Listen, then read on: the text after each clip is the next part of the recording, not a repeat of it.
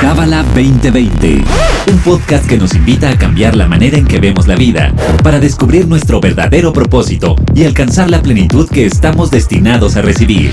Pareja, familia, negocios, astrología, espiritualidad. Escúchanos semanalmente para saber cómo aplicar esta sabiduría universal en tu día a día. Bienvenido, bienvenida a Cábala 2020. Yo soy Bianca Pescador, tu host, y este episodio es muy especial porque episodio tras episodio durante más de 50, es más, creo que ya hasta más de 60 episodios, siempre tengo de invitado a un maestro de Cábala. Y en esta ocasión tengo de invitada a una estudiante del Centro de Cábala México, que también es médico de formación con una maestría en nutrición clínica. Probablemente estás escuchando este episodio preguntándote por qué hay una doctora en Cábala 2020 y vamos a llegar al meollo del asunto. Vamos a dar unos tips buenísimos de por qué no desvelarnos, de por qué sí comer, no comer ciertos alimentos, de por qué dejar de ver tantitas noticias. De verdad, hay que parar ese frenesí de información, pero no lo digo yo, lo va a decir la doctora, con bases, herramientas y estudios. Así que, Jania González, bienvenida. Hola, ¿cómo estás, Bianca? Qué gusto poder estar aquí contigo y con todos los que nos están escuchando. Gracias por la invitación. Oye, Eugenia, un placer. Fíjate que me estabas contando que llevas entre 7 y 8 años estudiando Kabbalah y yo creo, quiero pensar que hemos coincidido antes de la pandemia cuando íbamos a los centros. Somos almas compañeras del mismo andar. Y aquí platícame, ¿cómo fue que diste con el centro? ¿Qué te llamó? ¿Cuál ha sido como tu camino espiritual en esta sabiduría? Ay, pues estuvo muy divertida mi forma de llegar a Kabbalah. Te cuento rápido que, bueno, hace más o menos ocho años por ahí, no tengo así exacta la fecha, pero estaba yo como que en un caos de mi vida, ¿no? A nivel personal, a nivel emocional, estaba como completamente perdida, no sabía ni para dónde, tenía como muchos temas y, retos a vencer. Y una persona muy querida me dice, vete a leer tu carta astral.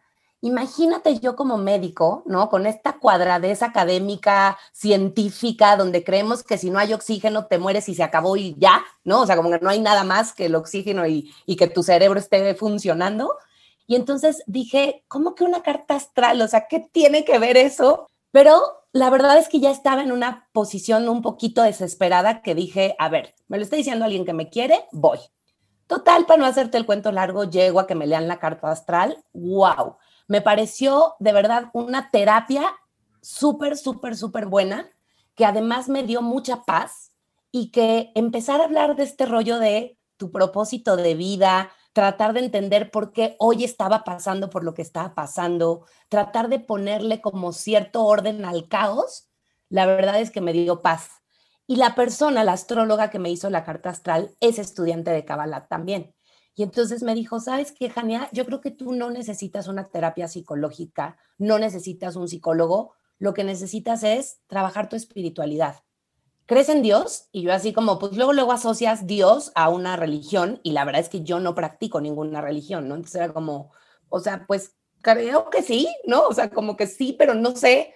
Me dijo, regálate la oportunidad de ir a una clase de Kabbalah y a ver qué te parece. Y pues bueno, entre pues todo este movimiento emocional que me dio, eh, pues al haber ido a leer esa carta astral, dije, pues a ver, venga, va, pues que voy al primer curso de Kabbalah, porque también soy de las personas que no es de voy a ver una y a ver qué, no dije voy a Kabbalah uno, o sea, me lo recomienda alguien que vio algo y que me hizo algún ruido interno y voy. Y pues así fue que empecé a estudiar Kabbalah 1, fue así como súper wow, el decir, neta, hay otra forma de ver la vida, o sea, neta, hay otra, otra forma de, de darle sentido a las cosas, y pues así fue que empecé a estudiar Kabbalah. Wow, me encanta, me encanta y coincido, ¿no? Como que hay muchísimos como aha moments, o sea, de, ah, por eso pasó a que, ah, o sea, me encanta eso. Y además, lo poderoso en tu caso fue que tú venías de ser doctora, que ya me explicó Jania que doctora en sí no es la palabra correcta, pero pues es la que usamos la mayoría de las personas, entonces es la que voy a usar. Tú venías de ser doctora y de ser, como decías ahorita, como muy, muy cuadrada en este sistema de si no oxígeno, punto y se acabó. Y de pronto empiezas a transformar tu carrera. A ver, platícanos de, este, de ese turning point. Pues evidentemente cuando uno empieza a estudiar Kabbalah, cuando uno empieza a ver que los retos en realidad son oportunidades de cambio, cuando te das cuenta que no existe tal cosa como un hecho negativo, yo sé que es muy complicado y si alguien no, no ha estudiado Kabbalah y nos está escuchando, claro que dices, ¿cómo no? O sea, de entrada COVID, ¿no? Es algo negativo. Híjole, sí, pero no.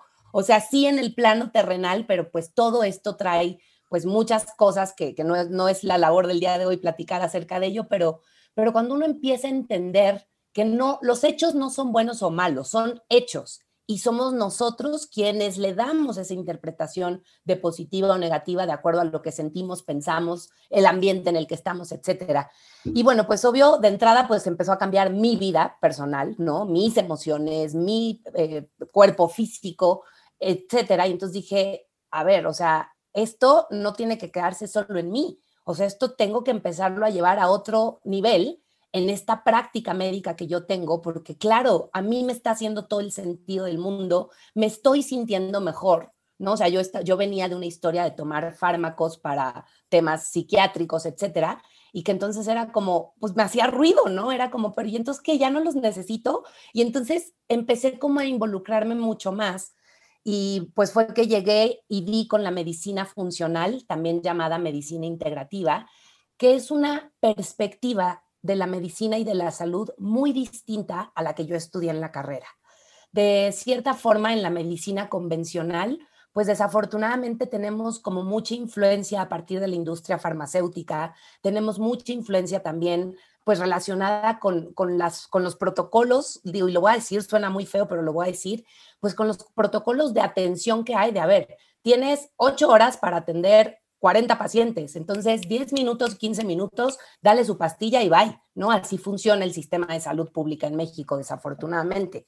Entonces, claro que en 10 minutos, pues ni siquiera puedes generar una relación médico-paciente, ni siquiera puedes hablar cómo está esa persona a nivel emocional, detectar cómo se siente. Y bueno, pues seguro tú, Bianca, y todos los que nos escuchan, pues recordarán que antes, cuando nuestros abuelos, pues los abuelos tenían real una amistad con los médicos, tenían una relación súper cercana, era un amigo de la familia, conocía a toda la familia.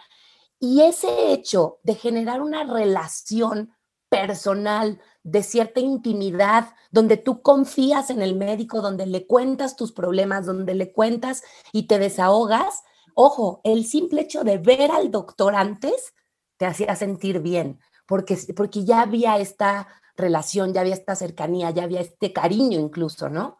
Y pues hoy es al revés, hoy te sientes impersonal con el médico, llega a pasar que el médico está dando consulta y ni siquiera te voltea a ver a los ojos por estar anotando todo lo que está anotando. Evidentemente se enfoca en si te duele la uña del dedo gordo del pie, pero le vale cómo comiste, si dormiste bien, si estás tranquilo, si estás estresado. Y entonces perdimos tratar a los pacientes como un individuo y los empezamos a tratar como enfermedades simplemente. Y entonces, pues esto obviamente no es un buen protocolo de prevención, esto sin duda no es un buen protocolo de abordaje y por supuesto que no estás realmente haciendo una conexión con un ser humano que, está en un dolor, que está en, un, que está en una enfermedad y que necesita antes que todo sentir esa empatía, sentir esa cercanía, sentir ese amor que a final de cuentas, pues nosotros sabemos de lo importante que es que tú te sientas emocionalmente, mentalmente, pues como que hay alguien que se preocupa por ti, te va a ayudar a sanar. Pero retomando un poquito más el tema, pues del abordaje, esto que yo empecé a hacer ahora de medicina funcional, pues tiene como mucha relevancia en tratar personas, tratar a un individuo, no a una enfermedad. Y de hecho, casi que ni nos importa desde la perspectiva funcional qué enfermedad padeces. No me importa tanto el título de esa enfermedad, sino qué fue lo que te llevó a desarrollar esa enfermedad y qué puedo hacer por ti para, si no curarla, por lo menos mejorarla, disminuir la cantidad de medicamentos que tomas, que te sientas mejor, que tengas una mejor calidad de vida, ¿no? Ahora, esto se vuelve complejo, Bianca, porque a lo mejor tú y las personas que nos escuchan, que estudian Kabbalah, le encuentran un sentido, pero imagínate que así como yo era una doctora muy científica cuadrada, también hay pacientes cuadrados que prefieren solo tomarse la pastilla del azúcar para siempre que tener que cambiar su dieta, que tener que hacer ejercicio, que tener que controlar su estrés. O sea, también estamos mal acostumbrados como seres humanos a la ley del mínimo esfuerzo y a creer que, ay, no, qué flojera hacer todo lo que tengo que hacer para estar mejor. Mejor me conformo donde estoy, ¿sabes? Entonces, pues también se vuelve otro reto interesante tratar de generar esta relación médico-paciente, primero de confianza y de empatía, para que la gente te dé el voto de confianza y entonces entienda la importancia de un estilo de vida saludable, que todos lo sabemos, pero ¿cuántos realmente lo practicamos? Y de ahí que yo empecé a encontrar una gran relación entre la espiritualidad y pues ahora sí que la salud física, ¿no? O sea, qué tantos esfuerzos tienes que hacer para lograr cambiar tu chip y empezar a ver las cosas desde otra perspectiva. Y en tu visión, Jania, ¿cuál sería la relación de la enfermedad con la espiritualidad? Wow, pues 100%, tiene todo que ver. Fíjate, ahora cuando nosotros estudiamos Kabbalah, tú lo sabes, Bianca, y las personas que estén que ya hayan estudiado Kabbalah, pues todos sabemos que venimos a esta vida, desde, desde esta perspectiva cabalista, venimos a esta vida hacer una corrección, hacer una transformación, a, corregir algo que tenemos que hacer en esta vida y que todos los eventos que sucedan están relacionados a darnos idea de por dónde tiene que ser esa corrección o por dónde tenemos que hacer ese trabajo. Entonces, pues yo sé que muchos de nosotros a veces nos preguntamos, a ver, ¿por qué esta persona que es buena, por qué esta persona que hace las cosas bien tiene X enfermedad, la que quieras? Y porque hay personas que hacen el mal y que son malas y que son esto y aquello y no les pasa, ¿no? Ya sabes, el típico escenario de una persona que nunca fumó en su vida y le dio cáncer de pulmón y la persona que fuma y tiene malos hábitos y todo y ahí sigue como si nada. Bueno, yo cuando le hice esta pregunta a mi maestra, que, es Ripki, que la amo con todo mi corazón, y le hice esta pregunta porque pues yo como médico también quería detallarle un poco más a eso y me dijo, a ver, pues es que probablemente la corrección que tengan que hacer tiene que ver con, pues, con su vida. Entonces, a lo mejor la persona que tuvo que enfrentar una enfermedad, parte de su corrección tenía que tener ese camino. Y la otra persona no va por ahí y a lo mejor en, este, en esta vida no está logrando avanzar y pues va a regresar a la siguiente pues en otro nivel, ¿no? O sea, a lo mejor regresas más abajo por no haber hecho el trabajo durante esta vida, ¿no? La verdad es que a mí pues la primera vez que lo escuché así me costó mucho trabajo porque de entrada abrirte a esta posibilidad de que haya reencarnaciones y de que esta no es la única y que puedas tener otra oportunidad, pues es complejo, es difícil de aceptarla y de confiarla al 100% porque pues es algo que no hay ninguna certeza real, tangible en este, en este plano.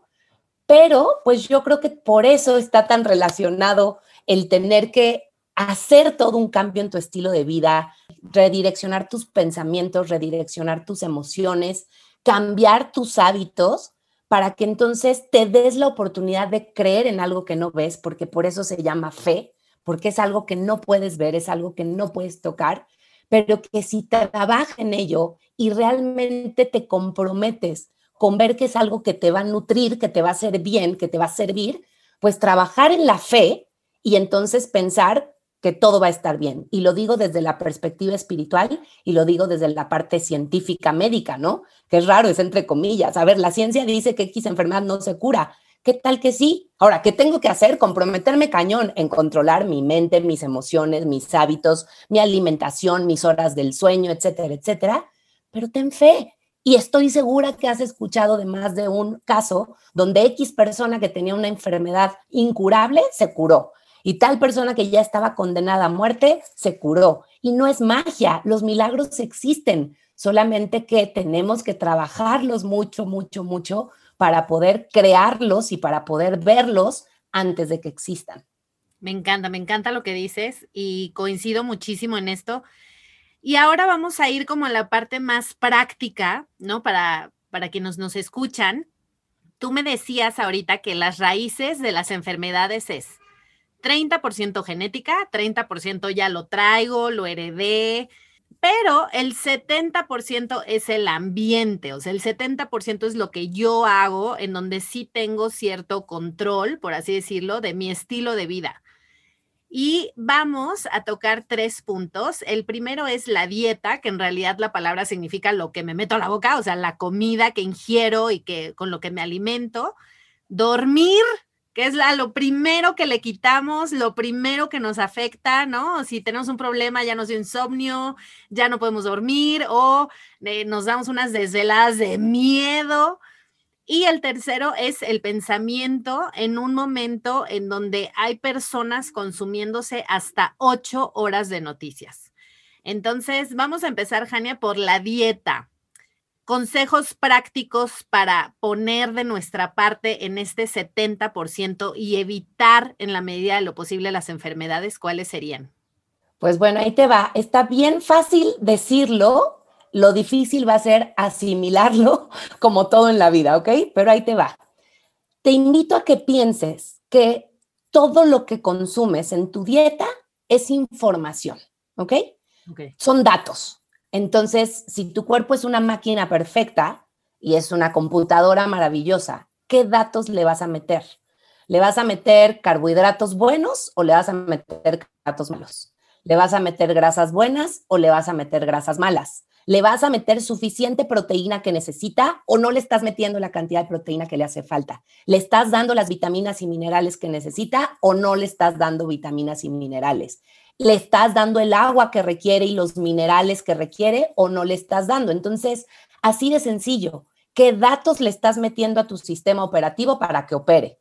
cuando estás en la computadora y de repente se traba y te desesperas y le empiezas a picar como loco, estás así como, ay, no sirve esta cochinada, ¿no? Pues qué datos le estás metiendo, literalmente. Que aquí te voy a decir algo, siento que antes de saber qué datos le voy a meter, tengo que saber qué sistema tiene, si lee disquetes, CDs, USBs o nada, ¿no? Porque ahorita que decías, grasas buenas, grasas malas, carbohidratos buenos, que pues hay gente que, no tenemos ni idea o que dices, bueno, sé que el aguacate es grasa buena, punto y se acabó, ¿no? Ni modo que me ingiera todo el aguacate del planeta. O sea, creo que partimos desde la educación.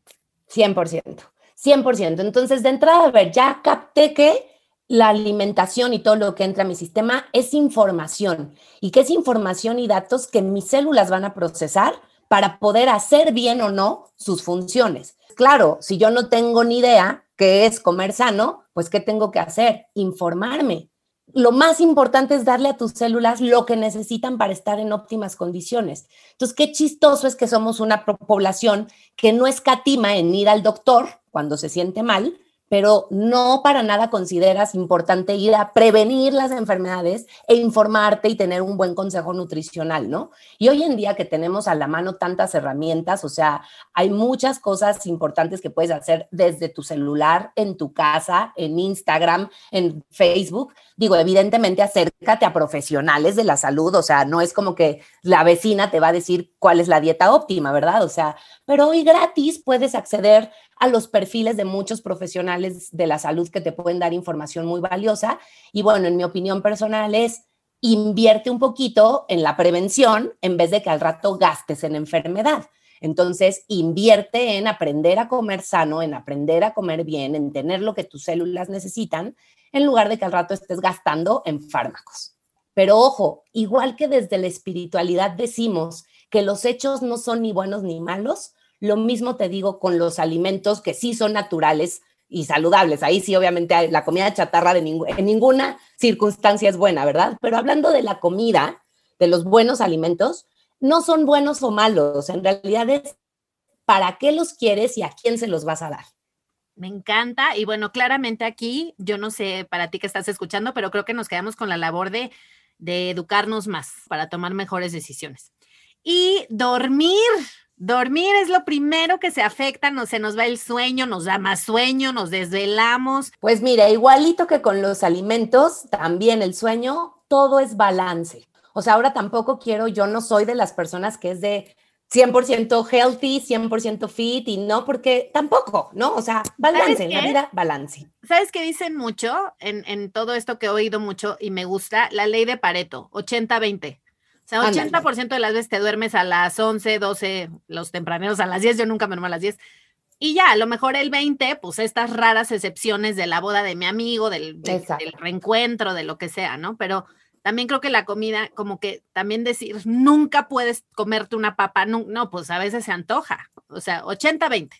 Coincido contigo, el 80-20 suena bien, me gusta cómo suena y sí, pero bueno, evidentemente necesitamos dormir, necesitamos dormir. Ahora, ojo, ya hay estudios que demuestran que no es tanto el tiempo, ¿no? Antes decíamos siempre 7, 8 horas.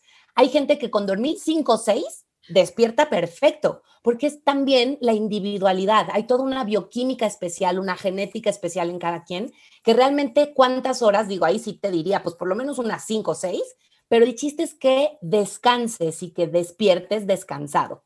Pero lo que sí es bien importante es dormir durante la noche, porque resulta que tenemos un ciclo que llamamos circadiano, donde ciertas hormonas se producen con más o menos niveles de acuerdo a la hora del día.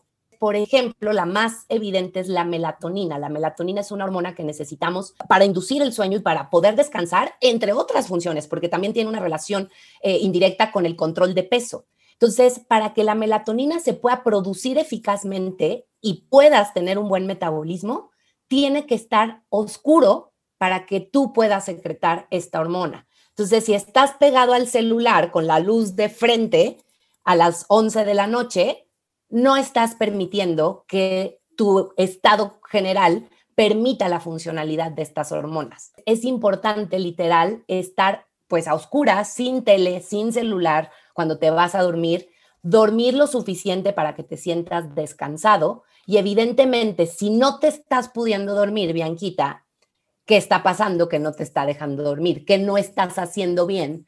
que no te está dejando dormir, porque pues oye, después de X horas de estar en friega, uno debe de sentirse cansado y poder dormir y descansar. Pero entonces, ¿qué está en tu mente? ¿Qué está en tus emociones? Que tomaste, porque luego a lo mejor estás tomando mucho café, hay gente que fuma mucho y pues todos estos efectos disregulan todo nuestro, nuestro sistema, o no estás haciendo ejercicio y entonces no te estás cansando, o te estás levantando tardísimo. Entonces, vuelvo al punto, para poder mantener tu equilibrio, tu salud, pues hay que hacer un esfuerzo, hay que hacer obviamente actividades proactivas en pro de estar mejor y pues no todo el mundo está dispuesto. Es igual que la espiritualidad. Quieres que tu vida sea mejor, pues tienes que estar dispuesto a cambiar tus pensamientos, a identificar a tu ego, a no dejarte vencer. Lo mismo pasa pues en el día a día con, con el plan de, de ser saludable, porque al final, ¿quién es el que no nos deja ser constantes en el ejercicio? ¿Quién es el que te dice si comete ese pan extra? Quién es el que te dice, ay, pues hoy no pasa nada, pues es tu ego, ¿no? Entonces yo creo que la espiritualidad y la salud física, pues están totalmente relacionadas, porque al final nuestro ego es el que nos desenfoca del verdadero estado de salud. Ahora ahí te va algo que dice la ciencia y no me dejarás mentir, que es que estos trabajos que le exigen a las personas de estar despiertas toda la noche, como es un velador, tienen más riesgo de enfermarse justo por eso, porque no están durmiendo a las horas que deberíamos de dormir. Entonces, está muy cañón porque por un lado dices, si no te quieres enfermar, renuncia a tu puesto de velador y consíguete otro trabajo. Pues sí, pero a lo mejor esa persona ahorita lo que tiene es el puesto de velador y tiene que abrirle a las personas a las 12 de la noche, a la 1 de la mañana, a las 3 de la mañana, porque si no, además, esta desesperación que nos come de el claxon, ¿no? A las 3 de la mañana de ya ábrame, señor, ¿qué le pasa? ¿Por qué se quedó dormido? O sea, también creo que hay muy poca empatía. Y claro, lo pensamos en el punto de vista de, ah, pues es que se le está pagando para que me abra a las 3 de la mañana rápido. Pues sí, pero, o sea, ahí cuál sería tu... Mira, afortunadamente la raíz, la raíz de nuestro estilo de vida no depende únicamente del sueño. Nuestro estilo de vida es el sueño, el ejercicio y la relajación, la nutrición, las relaciones interpersonales, las emociones, los pensamientos. Entonces, a ver, o sea, de ninguna forma estamos diciendo todo tiene que estar perfecto, porque entonces, ¿qué crees? Desde la perspectiva de la espiritualidad, no habría chiste de esta vida. O sea, si todo estuviera perfecto, entonces ¿a qué vinimos a esta vida? Seguiríamos en el cielo todos felices, en paz.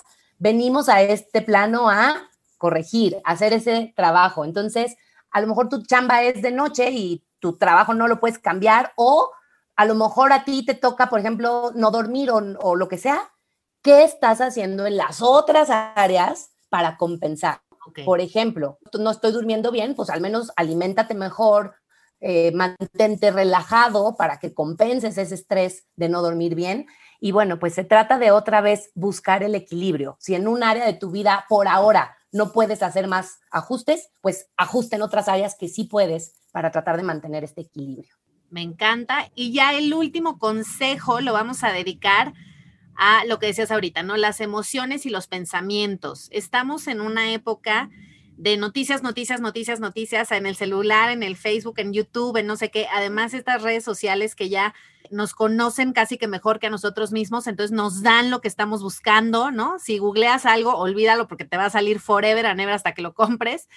¿Qué nos puedes decir en cuanto a medicina funcional preventiva, en cuanto a emociones y pensamientos? Lo mismo que platicamos con los nutrientes, también los pensamientos son datos e información a tu sistema entonces, ¿de qué pensamientos y de qué emociones alimentas tu mente? Así va a trabajar tu mente, definitivamente. Piénsalo tal cual como la dieta. ¿Eliges un plato de comida chatarra o eliges un plato de comida saludable? Es exactamente lo mismo si eliges ver noticias amarillistas y que aunque sean reales son alarmantes, o exiges dedicar a leer un buen libro, a nutrir tu mente con algo positivo. Hoy más que nunca hay que mantener pensamientos positivos. De por sí, la pandemia no está nada fácil allá afuera, pues por lo menos enfoquémonos en nutrir nuestra mente con cosas buenas. En mi recomendación personal médica y espiritualidad es, hoy más que nunca deja de ver las noticias. Suficiente hay ya afuera como para que tú le sigas metiendo esos datos a tu sistema. Entonces, cambiar las noticias por un libro de crecimiento personal, cambiar las noticias y las malas cosas afuera cosas que nutran a tu ser, a tu cuerpo, aprender a comer, aprender a, dormir mejor, aprender a meditar, aprender a relajarte. Todo eso son datos que van a entrar a tu sistema y que van a lograr equilibrar pues el simple estrés que tienes, aunque no veas noticias de saber que hay una pandemia. Creo que todos, aunque no veamos noticias, pues tenemos latente ahí ese estrés. ¿Para qué le echas leña al fuego?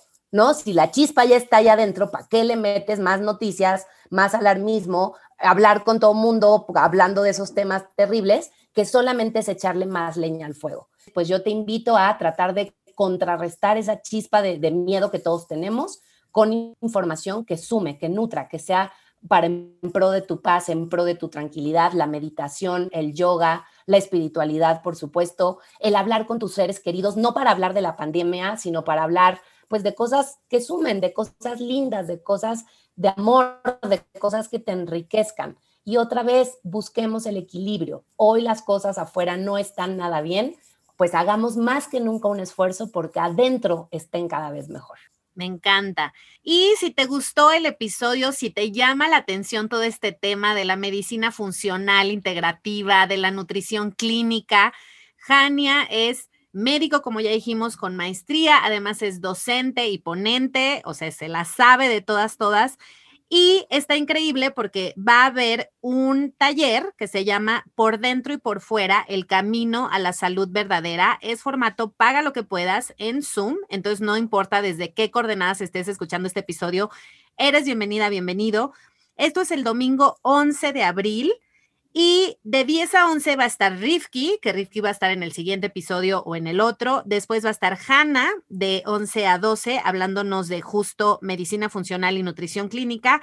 Y posteriormente, de 12 a 1, va a estar Karen Adler, y ella es psicoterapeuta en trauma. Entonces ya también vamos a tener a Karen, vamos a tener a las tres para que nos platiquen más de este tema tan interesante y que más allá de, ven al taller, ven al taller, ven al taller, es transformemos nuestra cotidianidad en algo que prevenga enfermedades. Creo que tenemos la palabra COVID en la boca y creemos ahora, además, que todo el mundo se muere de COVID. No, no todo el mundo se muere de COVID. De hecho, hay muchas enfermedades por las que se está muriendo más la gente que de COVID. El otro día alguien decía que ni siquiera tuvo que haber sido declarada una pandemia porque todavía ni siquiera había los números cuando se declaró. O sea, esto, en honor a la verdad, y lo digo con toda humildad, pero yo pienso que está muy politizado el asunto hay muchas cosas de poder atrás. Entonces, abramos nuestra mente. Si no estamos en este juego de la política y de las farmacéuticas, bueno, abramos nuestra mente a la espiritualidad, como decía Jania, ¿no? No solo creer en, en lo que se ve, sino en todo esto que no se ve, que claro que funciona también y hasta mucho mejor. Entonces, Jania, ¿algo más que tú quieras agregar para despedirnos? Pues mira, para despedirnos, sí quiero despedirme con este reforzamiento a la invitación a ese taller. Va a estar increíble, son tres horas. Entonces, imagínate, pues abrirte a de qué manera poder sanar a través de la conciencia, cómo poder aceptar el dolor y la enfermedad como parte de un proceso. Digo, son cosas que obvio dan para reflexionar mucho tiempo, pero escucharlo de dos maestras increíbles que son Karen y Rivki, yo creo que va a estar fenomenal. Así que pues abramos la mente, como dices, ¿no? Ahora sí que invierte esas tres horas en algo que estoy segura que te va a dejar algo positivo y pues ya a partir de esa información después podrás tomar otras decisiones diferentes. Claro, me encanta. Y como, como dicen en la cábala, ¿no, Jania? Todo es conciencia. Entonces, si tenemos más conciencia de lo que pensamos, de lo que hablamos, de lo que decimos, en lo que trabajamos, lo que comemos, de verdad que hasta el ejercicio. Por eso, para evitar toda esta, pues toda esta ira que de repente nos da esta, esta toma de decisiones tan sin sentido, pues tratar de darle sentido con este tipo de talleres en donde vayamos creando más conciencia y seamos ya una masa crítica, los que pensemos diferente y los que estemos muy locos, como decía Steve Jobs, que estemos tan locos al creer que podemos cambiar al mundo, que lo cambiemos. Así que, Jania, muchísimas gracias por este episodio. Y pues em, para ti que nos escuchas, te esperamos en el taller y nos escuchamos el próximo viernes. Bye bye. Este episodio fue traído a ti por el Centro de Cábala México. Síguenos en Instagram como Cábala MX. Visita cábala.com, elige el idioma de tu preferencia y entérate de todos nuestros eventos.